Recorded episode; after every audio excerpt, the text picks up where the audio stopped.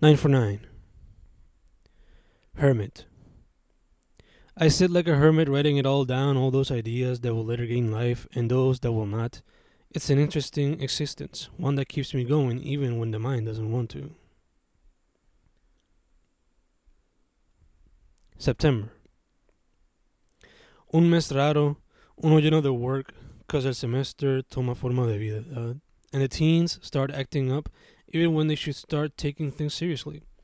An interesting and weird month where I celebrate two of the most important women in my life, but one where I can't properly celebrate them due to the mountain of stress that begins to pile up.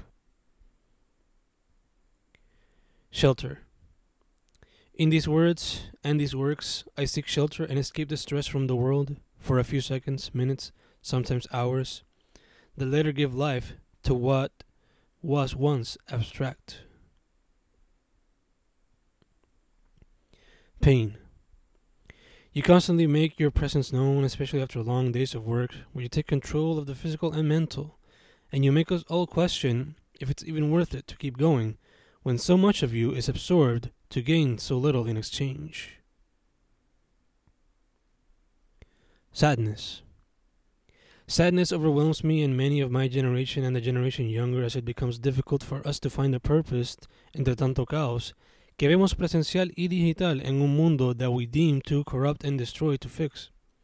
Many try to find hope in different forms, even resorting to items as fictional as the religions they deem absurd. But that's how sadness works. It can make the most depressive into the most desperate. Kindness. With a little bit of kindness, we can go a long way, especially if everyone learns to spread it and share it. Sadly, humans will be humans, and many will fail to practice such a simple act, making it difficult for us to progress as a species. Happiness. Despite the chaos, happiness can be found in every corner of the web, happiness that can keep us distracted from life's darker sides. Joy.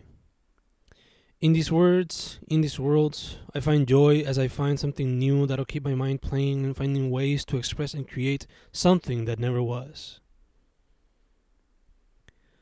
Self control. With a little more self control, I think I could probably be a little more happier, thus making my circle happier. Pero la cosa está difícil when you want to do so much and have so little to actually achieve them all. Love. Your little acts of love give me joy and a willingness to keep going. I knew your birth would change me, but I never thought it would be something like this, something that would bring me happiness by simply looking at your smile through a phone. Birth. You have yet to be born, you have yet to be in the cards, but the day that you become a part of us in the physical world will be a time that'll surely change us in ways more powerful than that of your cousins for you will be a direct part of our flesh and blood, and I'm sure your smile will make us even happier than we ever thought possible. It'll truly be, for lack of a better phrasing, life changing. Finality. I guess a sense of finality can be somewhat felt when children become part of our lives. It must feel like we're halfway there, halfway in life, halfway in our goals. All that's left is to raise them as best as possible so they too can be people of good. And if they too decide to bring flowers to this world, then that would be a little bonus to that feeling of finality.